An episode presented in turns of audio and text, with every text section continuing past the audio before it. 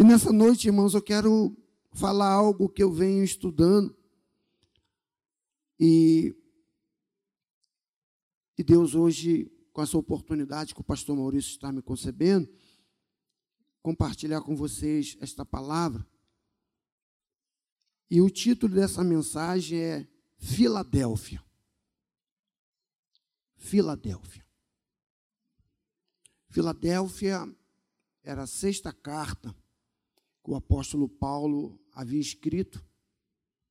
E dentre as sete igrejas, Filadélfia era a sexta igreja a qual o apóstolo Paulo havia endereçado essa igreja, essa carta.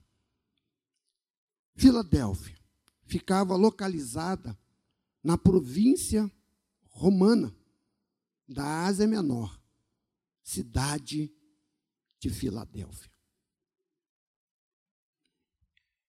Essa saudação, essa carta, ela foi endereçada principalmente para o anjo da igreja. Porque o apóstolo Paulo vai dizer: ao anjo da igreja escreve. É, João, é, escrevendo a carta, ele diz: ao anjo da igreja escreve. Então, o primeiro destinatário era o anjo da igreja. E hoje a gente sabe que o anjo da igreja são os pastores. Então havia um endereço tanto para o anjo da igreja como para a própria igreja. Então João ele escreve essa carta endereçado à igreja de Filadélfia.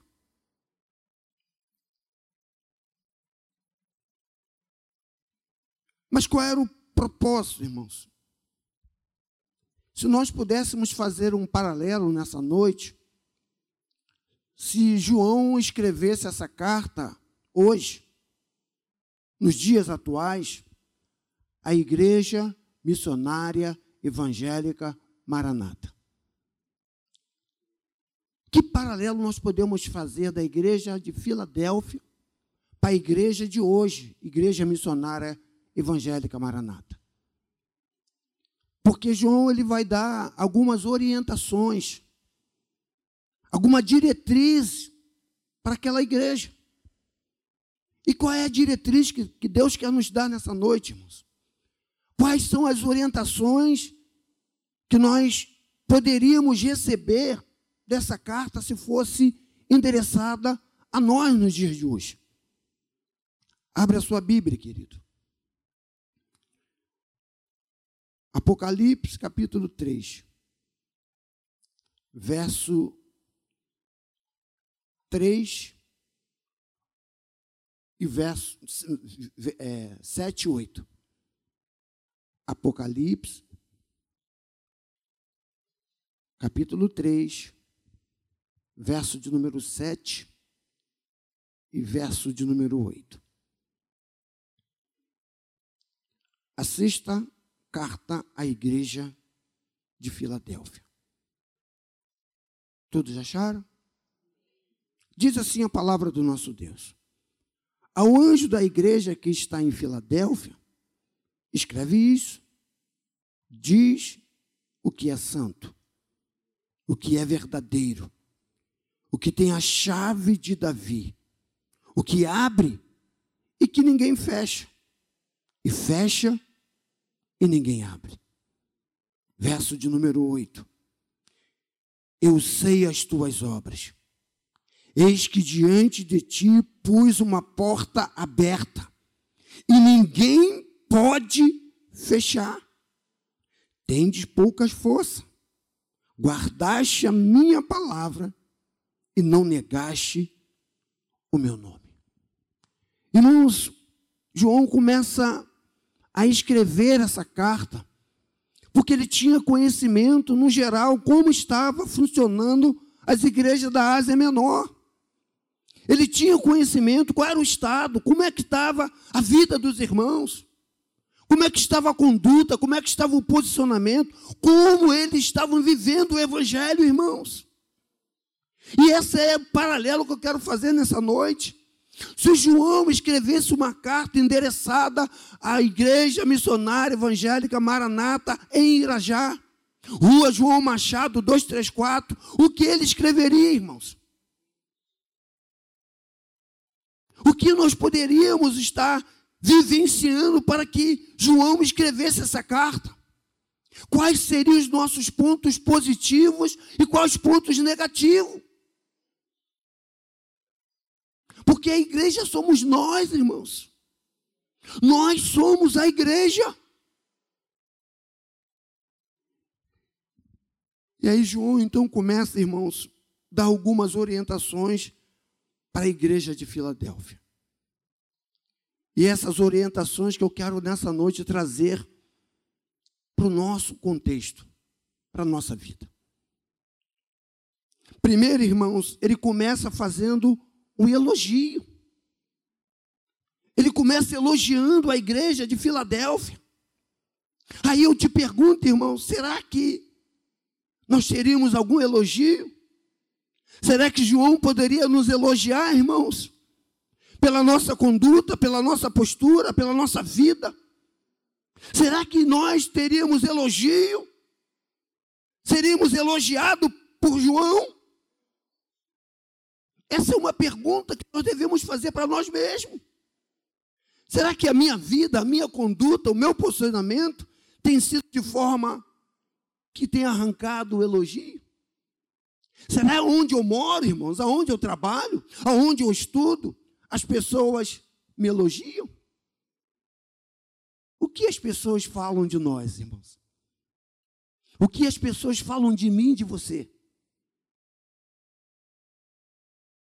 Pensamos nisso, irmãos. E ele começa elogiando a igreja de Filadélfia. Primeiro, ele começa dizendo: Conheço as tuas obras. Deus conhece as tuas obras, irmãos. Como está o trabalho das tuas mãos? O que nós temos apresentado a Deus, irmãos? Como nós compareceremos diante do Senhor naquele grande dia. O que vamos apresentar para Ele quando Ele perguntar, Jorgão, mostra-me tua mão. Mostra-me tua mão. O que, que eu vou apresentar para Deus naquele grande dia, irmãos? Será que eu vou apresentar algo? Ou vou apresentar desculpa? O que tem nas minhas mãos, irmãos? A mãe Helena fala muito sobre isso. Porque até hoje, com 90 anos, ela continua apresentando as mãos dela como sacrifício vivo, santo e agradável a Deus. O que você tem apresentado a Deus, irmãos? O que Deus tem colocado nas tuas mãos para você fazer? Porque às vezes Deus coloca algo nas nossas mãos para fazer. Eu estava com, compartilhando com a liderança do Ministério de Louvor outro dia sobre isso. E aí o Senhor me despertou para algo, irmãos, interessante. Lembra da parábola dos talentos? O Senhor chega para um e dá cinco. Para outro ele dá dois. Para outro ele dá um. O que deu cinco multiplicou, ganhou dez. O que tinha dois, multiplicou e ganhou quatro. Mas o que tinha apenas um, o que é que fez, irmãos? Enterra. E quando chega na hora da prestação de conta, haverá um dia de prestação de conta, irmãos. Não se esqueça disso. Todos nós teremos que comparecer diante de Deus para prestar conta. E aquele que tinha apenas um, que tinha enterrado, que tinha ganho? Aí foi a minha pergunta. Porque o Senhor pegou o talento que aquele um tinha, por que, que ele não deu para o que tinha dois, irmãos?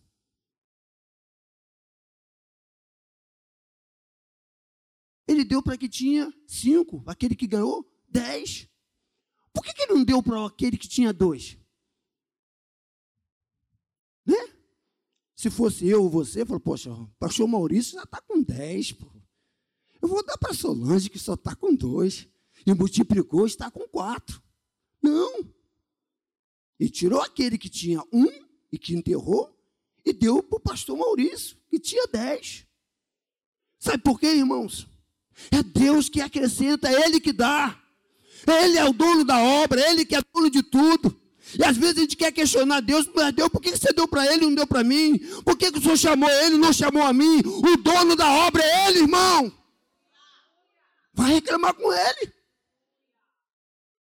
Às vezes a gente quer fazer beicinho, porque alguns irmãos chegam na igreja por pouco tempo e rapidamente ganha destaque, começa a se envolver, e aí aquele crente que já está anos na igreja, pô, chegou agora, já está sentando na janela. Fica com ciúme, irmãos. Fica chateado. Irmãos, mas a obra não é minha, não é sua, a obra é de Deus. É Ele que coloca, é Ele que tira, é Ele que faz, porque Ele é o dono. É Ele, irmãos. Conheça as tuas obras. Deus conhece as tuas obras, irmãos.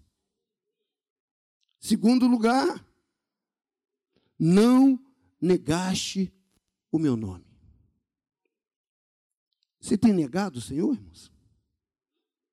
Por onde você anda, por onde você passa, aonde você trabalha, como você é conhecido lá?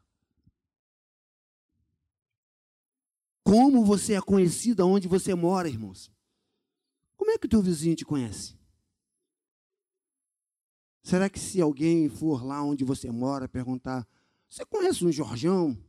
Lá em Anchieta. Conhece o Jorjão aqui? Sabe onde mora o Jorjão aqui? O que as pessoas falariam a meu respeito onde eu moro, irmãos? As pessoas te conhecem onde você trabalha? Como que? Quem somos nós, irmãos? Porque ser santo aqui, irmãos, é mel na chupeta. Ser crente aqui é a coisa mais fácil do mundo. Ser crente aqui dentro. Mas aonde eu trabalho? nos meio dos escarnecedores.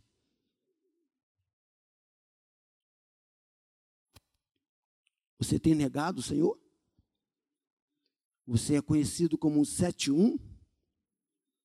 O enganador? O 007?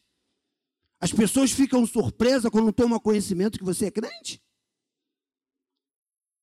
Eu lembro uma vez que meu filho estava aprontando todas no colégio. E aí eu fui chamado para ir no colégio. Irmãos, quando eu cheguei no colégio e as professoras tomaram conhecimento que o pai do rapaz estava na, no colégio, irmãos, parou a aula. Porque todas as professoras fizeram questão de conhecer o pai do aluno. Cada uma que chegava é igual aquela a história de Jó, cada um que chegava trazia uma notícia pior. O senhor é o pai do Jonathan? E falei o nome do cabra. Falei, senhor, puxa, o senhor não sabe o quanto eu queria conhecer o senhor. Aí começava a trazer o relatório da criança. Acabava de falar um, chegava outro professor. Você é o pai? Sou. Irmãos, acho que desceu uns cinco, seis professores, cada um falando coisas piores do que o outro. Mas quando eu falei que ele era da igreja, aí, ele é da igreja?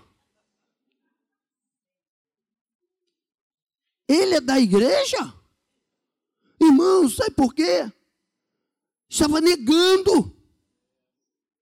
Às vezes nós negamos, irmãos, o Senhor com as nossas atitudes, com os nossos comportamentos. Porque as pessoas não têm conhecimento de quem nós somos. Porque às vezes agimos secretamente, irmãos. Não nos identificamos. Não temos postura de crente. Não temos atitude de crente, comportamento de crente. E às vezes nem roupa de crente. Não que roupa salve, irmãos. Mas a Bíblia manda a gente andar decentemente.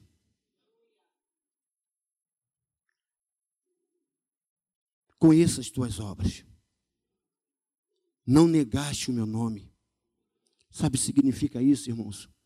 Lealdade e fidelidade ao Senhor. Sejamos leais, irmãos. Sejamos fiéis a Deus, irmãos. Fidelidade a Deus, irmãos. Foi o que a nossa irmã Margarida veio fazer hoje nessa manhã. Uma atitude, um gesto de fidelidade.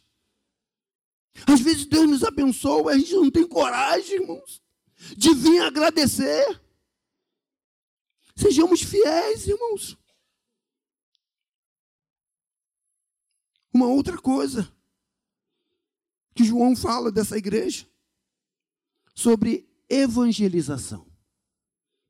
Era uma igreja que estava estrategicamente no lugar estratégico de evangelismo.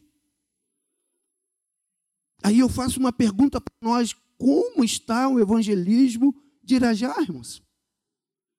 Será que nós seríamos elogiados por João pelo trabalho evangelístico que nós estamos fazendo?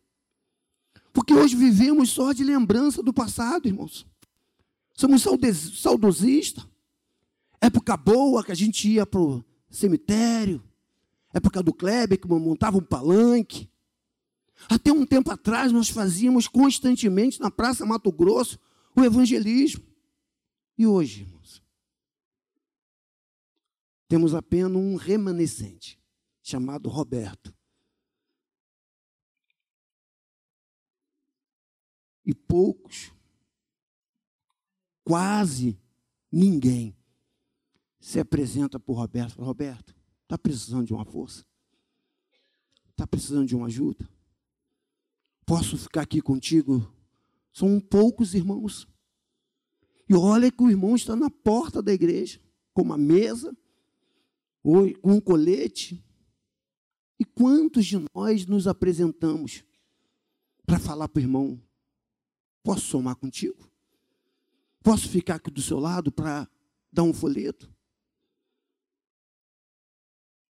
E nem orar, às vezes nós oramos intercedendo por ele. Porque para evangelizar, irmãos, é batalha. Porque você se depara com diversas pessoas. E se Deus não for na sua vida, você até apanha. Ouve coisas que você não gostaria de ouvir. Como está o evangelismo, irmãos?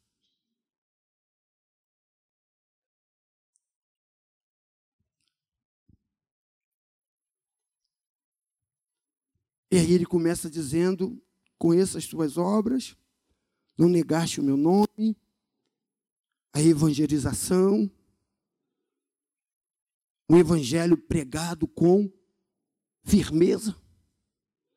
Isso aí, talvez nós teríamos, ganharíamos um 10.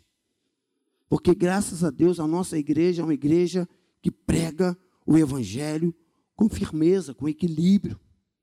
Você não vê heresia, graças a Deus, irmãos, saindo dos nossos púlpitos. Uma igreja que guarda a palavra. A igreja de Filadélfia guardava a palavra, irmãos. E o Senhor diz, o apóstolo, o apóstolo Paulo que diz, né, guardei a tua palavra, o salmista Davi, guardei a tua palavra no meu coração para não pecar contra ti. Estamos guardando a palavra, irmãos? Temos guardado essa palavra? Então, João começa a fazer esse tipo de elogio. E eu estou fazendo essa analogia com a igreja de Filadélfia para a igreja de hoje. Nós conhecemos Deus conhece as nossas obras. Temos negado ou não, temos sido leais, temos sido fiéis, temos evangelizado, irmãos. Temos pregado esse evangelho com firmeza? Temos guardado a palavra do Senhor em nosso coração? Essa é uma pergunta que eu faço para mim, irmãos. E queria que você fizesse para você nessa noite. Porque a gente precisa sair daqui, irmãos, não da mesma forma que às vezes a gente entra e sai. Toda quinta, todo domingo. Oxalá, irmãos, que a gente volte para casa, que a gente perca até o sono. Que o Espírito Santo nos incomode, irmãos.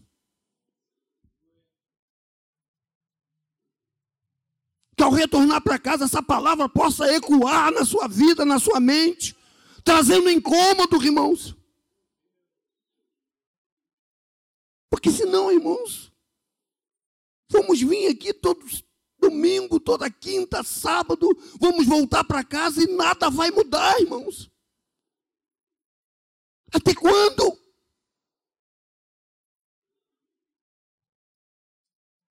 Aí depois dos elogios, ele vem com alguns desafios para aquela igreja.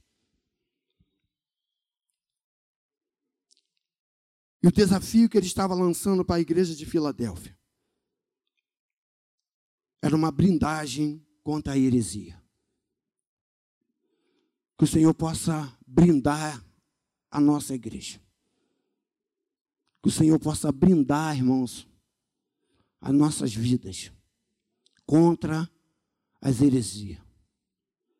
Como eu falei, graças a Deus nós somos uma igreja muito equilibrada, principalmente na palavra. Você não vê do púlpito daqui, as pessoas que ocupam essa tribuna, trazer heresia. Graças a Deus por isso, irmãos. Porque a Bíblia diz que, por multiplicar a iniquidade, o amor de quase todos se esfriaria. E que, se possível, ele enganaria quem?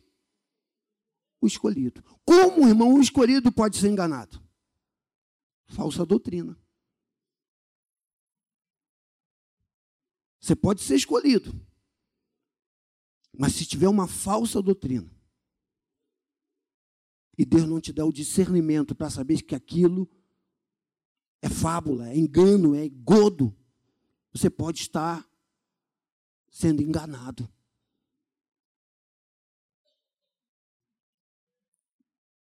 Que o Senhor nos bendre, irmãos, contra as heresias. Diz que alguns queriam se infiltrar, irmãos, na igreja para destruir as obras de Deus. Havia alguns hereges daquela época que queriam se infiltrar na igreja de Filadélfia. Com o único objetivo de destruir a obra. Às vezes o inimigo arma e age com essas estratégias. E aí ele continua dizendo: depois dos elogios, depois dos desafios, ele fala também sobre os opositores. São todos aqueles que se opõem contra a obra, irmãos. Lembra de Neemias? quando ele decidiu restaurar os muros, a cidade, as portas. A princípio, como ele não apresentava nenhum tipo de perigo, os sambalates, os tobias, né?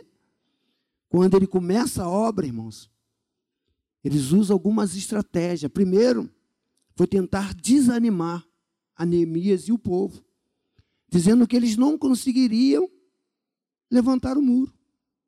E ainda que eles erguessem os muros, consertassem as portas, a janela, mesmo com o muro levantado, viria uma raposa e derrubaria o muro.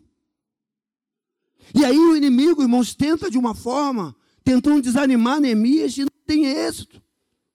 Porque a obra ia avançando, Neemias ia encorajando o povo.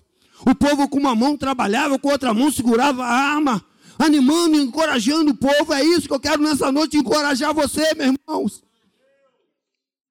Não podemos parar. Não pare, não cesse de fazer a obra. Mas os opositores se levantaram, tentando fazer com que Neemias cessasse a obra. Quantas vezes você está empenhado em fazer alguma coisa na casa do Senhor, irmãos? E às vezes vem alguém para tentar te desanimar. Quantas das vezes, irmãos? Pessoas às vezes se levantam, não para encorajar, mas para desanimar, para desencorajar você, tentando fazer você parar, fazendo com que você venha desistir, dizendo que o que você está fazendo não, não, não, tem, não tem efeito. Para quê? Vai para a igreja de novo, já foi de manhã, vai, vai agora à noite. Para que, que você está naquele ministério, minguado, as pessoas não te valorizam? Você não tem reconhecimento de nada? São os opositores, irmão, tentando fazer você desanimar. E paz, meus irmãos. Às vezes nós ouvimos isso, não dos de fora, mas às vezes dos de dentro.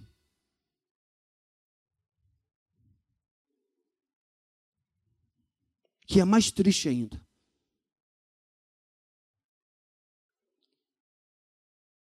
Mas Neemias não cessou de fazer a obra.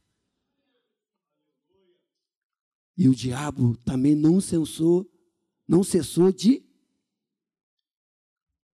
tentar fazer Neemias desistir. Por três vezes. Ele cogitou a possibilidade de Neemias cessar a obra e ir ter com ele. Mas por três vezes Neemias disse para eles: Não posso parar.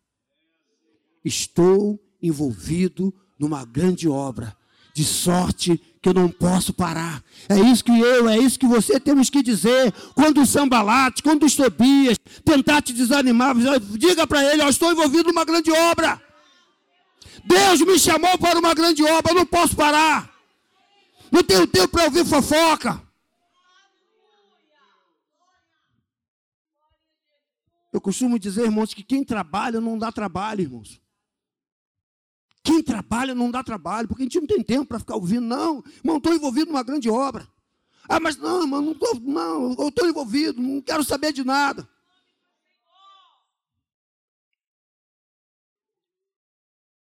Os opositores, irmãos.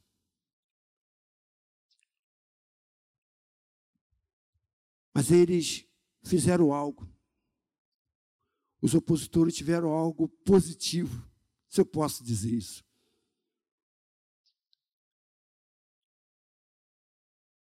Sabe o que os opositores fizeram, irmãos? Eles reconheceram que aquela igreja era um objeto do amor divino. Os opositores reconheceram, irmãos. E eles vão ter que reconhecer que eu e você, que nós, somos objeto do amor divino. Apocalipse capítulo 3, verso de número 10. Lê para mim, Cristina. Apocalipse 3, verso 10. Amém. Como guardaste a palavra da minha paciência, também eu te guardarei na hora da tentação que há de vir sobre todo mundo para tentar os que habitam na terra como guardaste a minha palavra. Os opositores sabiam que a igreja de Filadélfia era uma igreja que guardava a palavra, irmão. E que nós, igreja de Irajá, irmãos, possamos guardar a palavra do Senhor. João 17,15, Cristina. Os opositores reconheceram isso que aquela igreja, que a igreja de Filadélfia, Era uma igreja de objeto do amor de Deus. E ele também diz em João 17,15: Não peço que os tire do mundo, mas que os livres do mal. Interessante, irmãos, que essa palavra, porque quando a gente fala que, que, que a igreja de Filadélfia foi uma igreja, um objeto do amor divino, o amor de Deus, não quer dizer que Deus iria poupar aquela igreja de passar por momentos de lutas, de aperto, de perda. Cristo não está dizendo, irmãos, que os crentes não passariam por provação, mas que os livraria através e na provação. Deus apenas não nos poupa, não nos exime de passar por luta. Mas Ele nos guarda na luta, irmãos. Deus não te poupa, irmãos, de você passar por deserto. Mas Ele passa com você no deserto. É diferente. E aí nós temos alguns exemplos. Lembra de Jó, irmãos? Deus poderia muito bem abandonar Jó, dar de ombro para Jó, entregar Jó a sorte de Satanás, mas Deus poupou Jó, falou: olha, apenas não toque na alma dele. Porque Deus livrou Jó, irmãos. Lembra de Daniel? Deus apenas poderia ter permitido que Daniel fosse lançado na cova. A sorte. Mas quem é que estava lá, irmãos, com Daniel na cova? Lembra de Sadraque, Mesaque, Abidnego? Quando o rei vai olhar, fala, peraí, nós lançamos três, e agora estou vendo quarto, um quarto homem. Quarto homem, irmãos, é semelhante ao Deus Todo-Poderoso. Deus estava com ele, irmãos, na cova, fechando a boca do leão. Deus estava com ele na fornalha. Deus está comigo, Deus está contigo, Ele não te deixa você sozinho. Ele disse que estaria comigo, contigo, todos os dias da sua vida. Ele não te abandona, não te deixa você à sorte. Ele passa com você, irmãos. Ele está contigo nesse deserto, nessa prova, nessa luta. Um Deus que vira as costas para você, pelo contrário. quando está muito difícil, quando está insuportável, ele nos pega no colo. Lembra daquela pegada na areia? Vai haver um momento da tua vida, irmãos, que você vai olhar e falar: Poxa, eu só vejo duas pegadas. Mas é o próprio Deus te carregando no colo, te sustentando, te fortalecendo, te animando, te encorajando, dizendo: Não tema, eu sou contigo. Aleluia! Louvado seja Deus.